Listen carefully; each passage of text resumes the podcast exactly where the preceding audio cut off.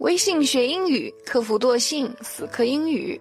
大家好，我是口语精华微课堂的 Rosie 老师。大家如果想体系化学习地道的、实用的口语表达，可以点击下方的阅读原文，加入我们的学习哦。Hey guys, what's up? This is your old friend Rosie. Nice to meet you guys again.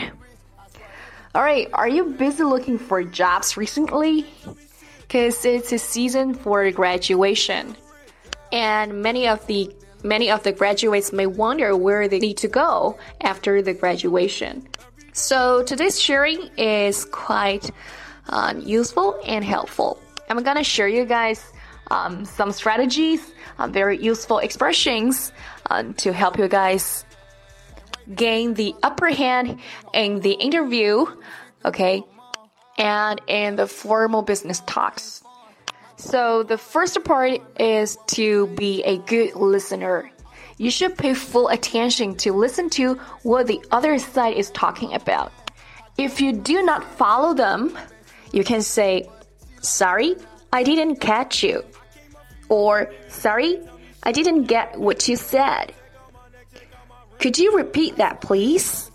Or would you say that again? Would you please explain it for me again?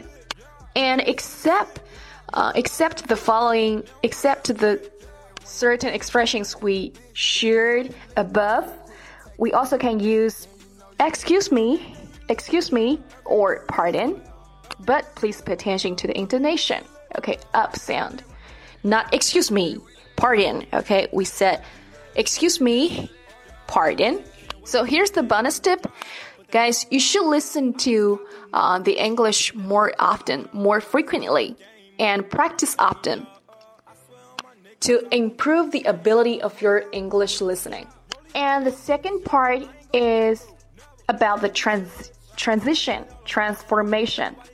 We can use, we can change um, the words and expressions that we use in our daily life into the terms um, in the formal business sense.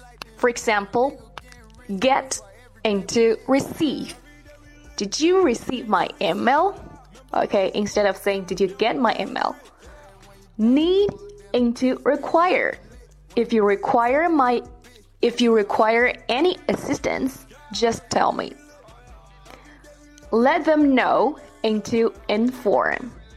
Please inform everyone of the meeting talk more into elaborate. Could you elaborate on the plan? Make sure into ensure. Please ensure that the project will be completed on time.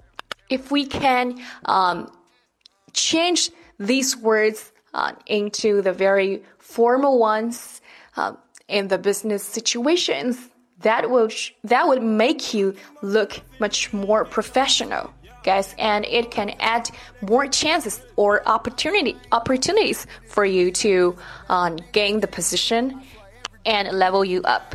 And the third part, the last part, is about to express your uh, suggestions, your adva- advice, your opinions, or your feedback.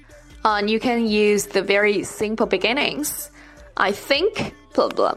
I believe, blah blah.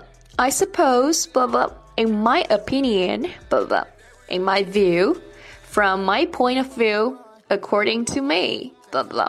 Alright, if the other side, if the others are showing their opinions, we also should, right, reply with our feedbacks to express that we are agree with or not. So we can use the following sentences like, uh, if you are agree with with him or her, you can say, Good point. I agree with you. I second that. That's the way I feel. I have to agree with blah blah. Alright, if you do not agree with somebody, you can use a mild and a roundabout tone. You can say, Not necessarily. I don't see it that way. I'm afraid I disagree. That's true. You have a point, but blah blah. I am sorry. I see it differently. All right, there also exists existing a very strong and forceful version to express your rejection, your disagreement. Like, I have to disagree. I think that's not the case. Okay, I cannot agree with you. And here's the bonus tip, guys. Uh, different manners of speaking. Okay, you use different tones or intonations. Uh, you can express your ideas, your thoughts more clearly. So you must have a good command of uh, tactfully uh, using the specific tones while you're talking uh, or behaving in a certain conversation. Okay, that's all for today's sharing. I hope it will be useful. And thank you guys for listening. I'm Rosie. See you next time. Bye.